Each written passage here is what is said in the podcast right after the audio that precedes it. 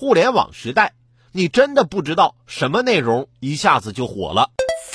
近日，某平台发布的大熊猫铲屎官征集要求引发网友热议，要求成都大熊猫铲屎官需要有强壮的肱二头肌和见过世面。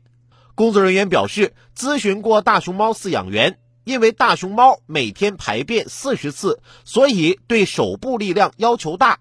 要求见过世面，也是因为大熊猫太可爱，怕实习饲养员不够专业。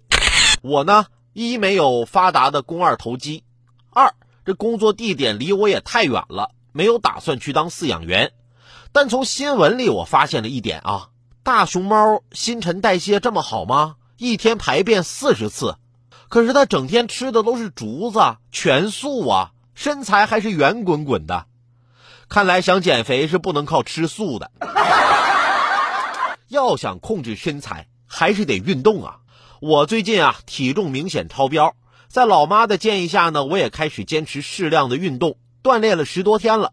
之后在老妈的监督下，让我测一下体重，不但没减，反而增加了。